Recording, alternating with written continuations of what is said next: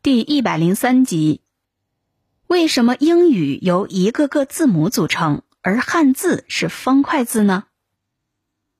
文字是记录语言的符号系统，它通过视觉所能感知的形式来记录语言，从而把语言信息传到远方，传给后人。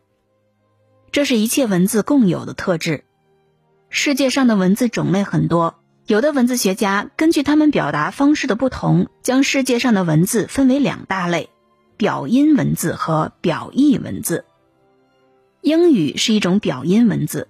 表音文字的特点是用语音来表示语言，少量字母通过各种组合表示不同的读音，不同的读音又表示不同的意义。因此，我们看到的英语都是由一个个字母连接而成的。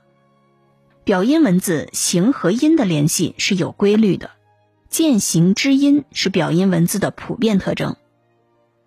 而汉字的情况就比较特别，汉字是从图画文字脱胎而来的。早期汉字图画意味非常浓，比如象形字，从字面上就能看出它表示的是什么意思，因此可以说其特征是渐形之意。但到了后来，汉字中表音成分大大增加。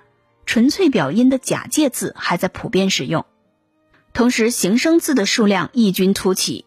现在百分之九十左右的汉字都有着起表音作用的偏旁，可以说秦代小篆以前的古代汉字是表意文字，比如象形字；汉代隶书以后的近现代汉字是表意兼表音的文字。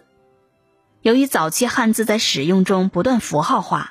象形的曲线型线条不断减少，而直线型线条逐渐增多。同时，由于汉字中平直的横笔和垂直的竖笔使用频率最高，这就为整个字形奠定了方正的骨架，汉字便出现了一种方块形趋势。这种趋势在商代后期的甲骨文中就已经呈现出来了。西周时的金文竖长方形特征已非常明显。秦代的小篆一般都是均匀整齐的竖长方形，汉代的隶书由小篆的长方形一变而为扁方形。魏晋以后的楷书必小篆之长与隶书之扁，定型于正方形。现代印刷体的各种字体，有的是在正方形的基础上略作调整，但无论怎样变化，字形都严格的限制在一个无形的方格之内，毫无例外。这种正方形字形不仅书写方便，在印刷排版、阅读等方面也显出很强的优越性，因此长期使用至今不变。此外，汉民族在造型美学上求方正、上平稳，这恐怕也是汉字方块形特征形成并保持的因素之一。您刚才收听的是多彩汉语中华文化十万个为什么。